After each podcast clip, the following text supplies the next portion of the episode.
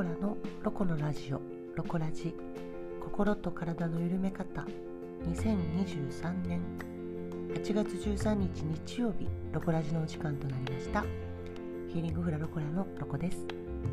このポッドキャストは兵庫県芦屋市阪神芦屋駅から徒歩2分の場所にあります。フラダンス教室。ヒーリングフラロコラの代表ロコが明日から始まる新しい週間に向けて何か楽しいお話だったりですとか少しでも役に立つようなお話ができたらなと思い毎週日曜日に配信をさせていただいております。今日は8月13日。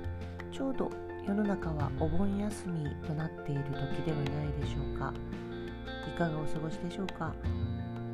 毎日毎日暑い日々が続いてますけれども水分塩分は足りてらっしゃいますでしょうかね。ね本当に暑い。もう暑いしか言っていないぐらい暑い。ねまあ、暑い暑いと言ってても仕方がないんですけれどもね、まあ、でもそれでも暑い、うん、とにかく熱中症対策をとってねなんとか夏を過ごしていかなきゃなと思ってる。今日この頃です。はい。あの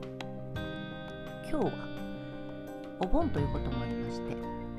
そんな感じのテーマでお話をしていこうかなと思うはご先祖様のお名前ご存知ですか？というテーマでお話をしていきたいと思います。ご先祖様。あのー、ご存知？お名前。おじいちゃんおばあちゃん。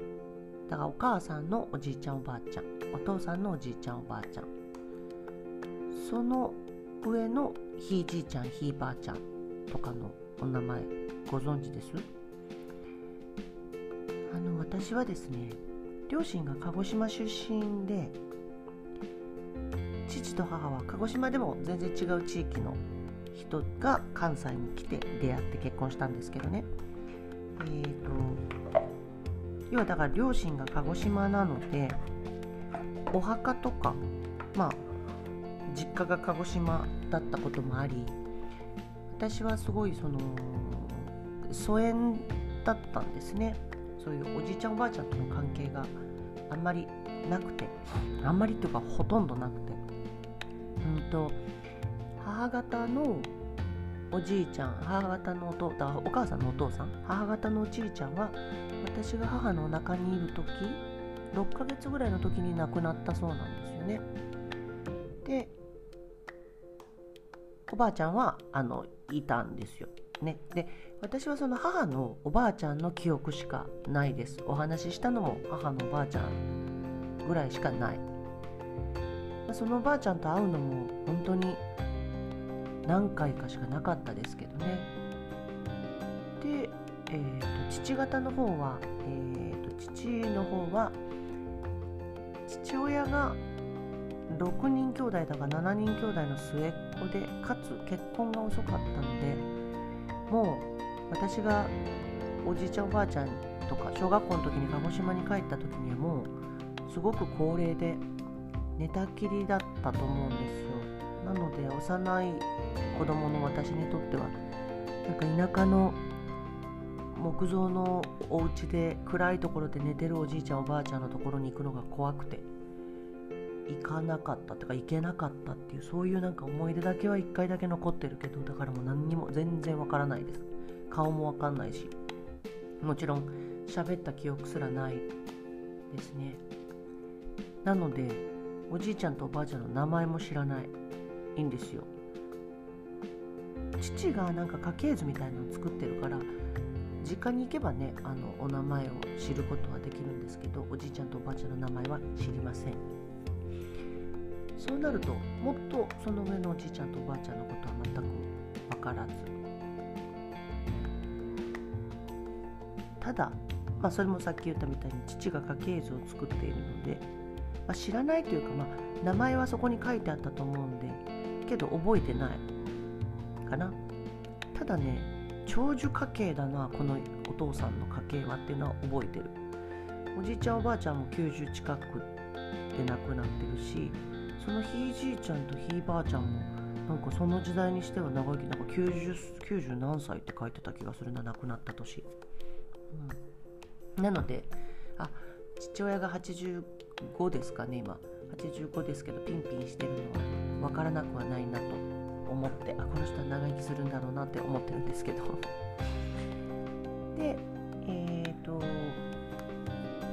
なのでその父方はおじいちゃんおばあちゃんから名前がわからないからひいじいちゃんひいばあちゃんもちょっと怪しいかな。で分かったとしてもおじいちゃん側のひいじいちゃんとひいばあちゃんの名前しか分かんないんじゃないかな。嫁いできたそのおばあちゃんの方の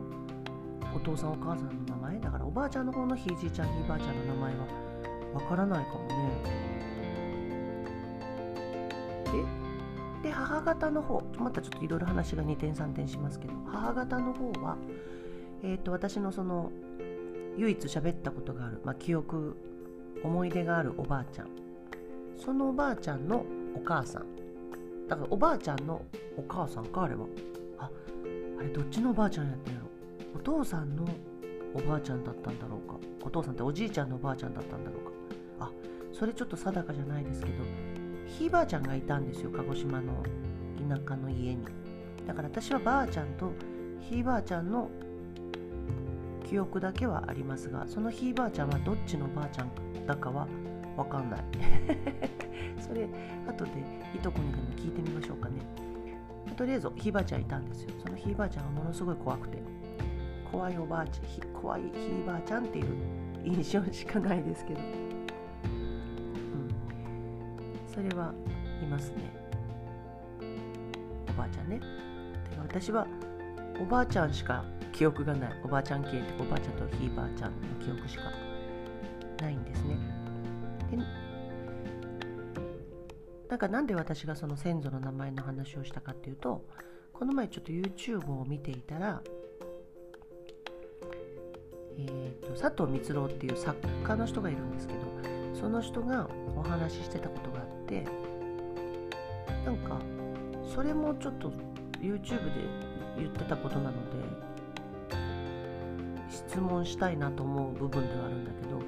おじいちゃんおじいちゃんの名前代々のおじいちゃんの名前を言葉に出すとそのおじいちゃんが得意だった得意だったというか強かった遺伝子が目覚めるんですって自分私の体の中で。遺伝子っていうのは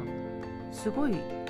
記憶媒体としてはものすごい優秀な記憶媒体らしくって。まあそりゃそうだよね。DNA その顔が似ていくのもそうだしなんとなく性格じゃないけどなんか似てくるじゃない？そういうことも全部こうコピーされていくってことでしょ遺伝子として。なので記憶媒体としては DNA って素晴らしい記憶媒体らしくってだから歴代の遺伝子が私の先祖の遺伝子が今脈々とつながれて私に来てるじゃないですか。その遺伝子の遺伝子を目覚めさせるっていうの？そのためにおじいちゃんのお名前だからじいちゃんひいじいちゃんもっとまあたどれるならたくさんのおじいちゃんの名前を呼ぶとその時のおじいちゃんの得意だったこととか強かった部分がパッて自分の私の今の体の中で目覚めるそうなんですよ。うん、なんで名前を呼ぶのがいいかっていうと人間私もそうだけど生きてきた中で名前が一番呼ばれてると。ね。人に人にも呼ばれてるし自分で書くことがあったり自分で言うことがあったり。名前っていうのはすごくうんと自分のことを思い出すのにやっぱり一番いいキーワードになるらしくてなのでおじいちゃんの名前を言うといいらしいんですよ。おばあちゃんじゃダメなのって思うんだけどなんかその時は YouTube だからおじいちゃんって話をしてたんだけど、まあ、私の中では、まあ、じいちゃんだけじゃなくておばあちゃんの名前を呼ぶこともいいんじゃないのかなと思ったからちょっと私じいちゃんばあちゃんの名前全然分からへんわと思ってこれはおじいちゃんおばあちゃんご先祖様にもなんか寂しい思いをさしてるんじゃないかと思ってさそのおじいちゃんおばあちゃんたちそのまたおじいちゃんおばあちゃんたちがいないと今私はこの世に存在していないので、うん、今まで何にも関心を寄せていなかったことに少し反省をしてましてね。あこれはちょっとおじいちゃんとおばあちゃんの名前を探れるとこまで探ってみようかなとふと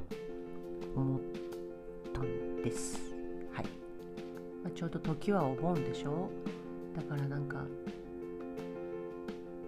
孫？ひ孫？ひ孫の下なんて言うんだっけ？なんか言うじゃない。に名前を呼ばれて嬉しくないおじいちゃんとかおばあちゃんとかいないと思うんですよね。なんか母とか見てて父とか見てて思うけど孫はものすごい可愛がってたからやっぱり孫がおじいちゃんおばあちゃんたちの名前を呼ぶときっと嬉しいと思うんですよ。ましてやお盆ってみんな帰ってくるんでしょこっちに。だからねそしたら呼んであげると呼んであげるとって偉そうだけど名前をねおじいちゃんおばあちゃんの名前を呼ぶと帰ってきてるおじいちゃんおばあちゃんも嬉しいんじゃないのかなと思ったです。はい、最近はなんかねあのお金を出せば家系図を作ってくれる会社もあるんですよ。結構お金かかんのかな？10万とかはかかんないのかな？なんかそういうそう調べてくれるみたい。そのお金によって多分遡れる年数が変わってくるのかな？だけど家系図を作ってくれる。巻物にしてなんか作ってくれるところもあるみたい。生徒さんで作った人がいてね教えてもらってえそれ面白いなと思ったんですけど。なのでご興味がある方はなんかこう家系図とかってネットで調べたら作成代行してくれるところがきっとあると思うんでねいいんじゃないでしょうかね。でもしなんかお盆の時に田舎に帰ってる人がいたら役所とか行ってこう戸籍とかを探るっていうのもいいのかもしれないですね。自分のルーツをたどる旅？意外と知らないことがいっぱい分かってなんか発見というかあなるほどなとかだからかみたいななんかそういう今の自分につながる何かがそこで先祖をたどっていくと見えてくるものもあるかもしれないですね。はい。えー、っと、明日もまだお休みの人がいらっしゃるのかな？水曜日ぐらいまでお休みの方もいらっしゃるかと思いますけれども、まあ、毎日暑いですからね、